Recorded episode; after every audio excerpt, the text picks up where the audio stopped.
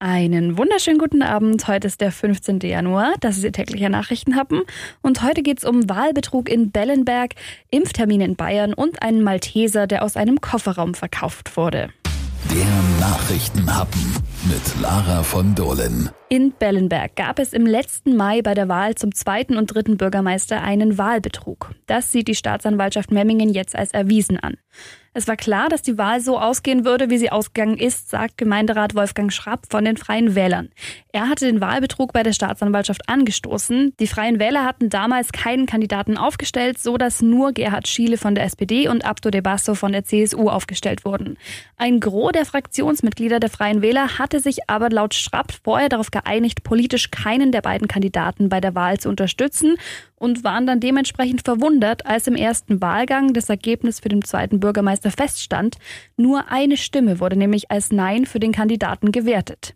Im Gespräch mit seinen Fraktionskollegen stellte sich dann während des zweiten Wahlgangs, also zur Wahl des dritten Bürgermeisters, heraus, dass auch die anderen Mitglieder der Freien Wähler nicht für Schiele gestimmt, sondern leere Wahlzettel abgegeben hatten, ebenso wie Schrapp, der seinen Zettel aber durchgestrichen hatte.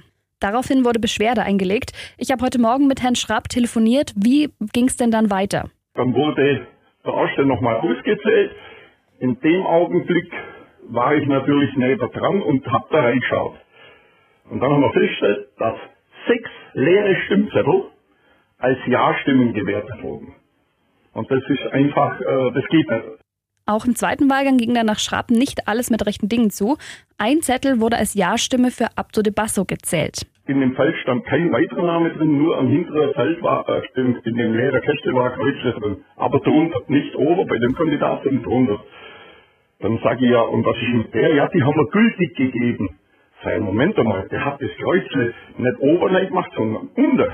Auf dem Zettel war also nicht für de Basso abgestimmt worden. Die Wahlleiterin sagte dann laut Schrapp, das sei die Methode, mit der auch bei der Kommunalwahl ausgezählt wurde, was Wolfgang Schrapp bis heute beunruhigt. Demokratie lebt davon, dass unsere geheimen Wahlen und die Auszählergebnisse korrekt sind. Weil es gibt ja den Straftatbestand der Wahlfälschung und das ist ja nicht eine Kleinigkeit. Da kann man nicht einfach ein Wahlergebnis reinschreiben, das so einem gefällt, sondern es muss dem der Tatsache entsprechen. Darum gibt es Regeln dafür.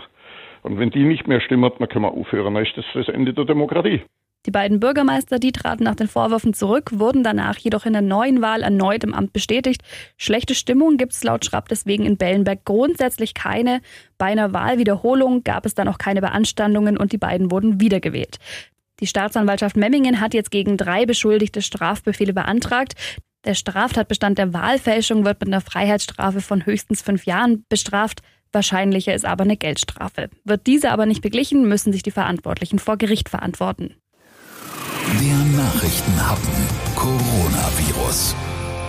Anmeldungen zum Impfen in Bayern laufen ab sofort landesweit nur noch über das Registrierungsportal des Staatsministeriums für Gesundheit und Pflege. Wer also jetzt einen Impftermin vereinbaren will, der muss sich zuerst online über dieses Portal registrieren. Alle bisherigen Anmeldeplattformen in Bayern gelten damit nicht mehr. Eine Anmeldung per Telefon ist aber weiterhin möglich. Und schon vereinbarte Impftermine behalten auch ihre Gültigkeit. Erst gestern hatte die Stadt Ulm vor Impfbetrügern gewarnt. In einigen deutschen Städten sollen laut Medienberichten bereits Betrüger unterwegs sein und Privatpersonen vermeintlichen Corona-Impfstoff oder Impftermine gegen Geld angeboten haben. Das warnt die Stadt Ulm in einem aktuellen Schreiben. Aus Ulm seien zwar noch keine Fälle dieser Art bekannt, die Stadt weist aber vorsorglich darauf hin, dass die Corona-Impfung grundsätzlich kostenlos ist. Agenturen, die Impftermine vermitteln, gibt es nicht. Die Trickbetrüger, die geben sich als Mitarbeiter von Krankenkassen, Arztpraxen oder Pharmafirmen aus und bieten dann Impfstoff zum Kauf an. Oder sie geben sich als Agentur aus, die gegen Geld einen kostenpflichtigen Impftermin als Service anbieten oder vermitteln können. Also das ist Betrug. Wie Sie an den richtigen Impftermin kommen, das erfahren Sie auf donau3fm.de.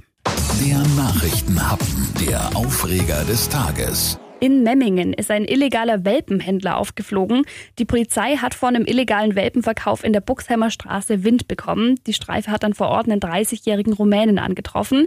Der hat aus dem Auto heraus einen Malteser-Welpen zum Kauf angeboten. Der Welpe, der sei noch viel zu jung gewesen und wurde dann direkt im Tierheim Memmingen in die Quarantäne übergeben.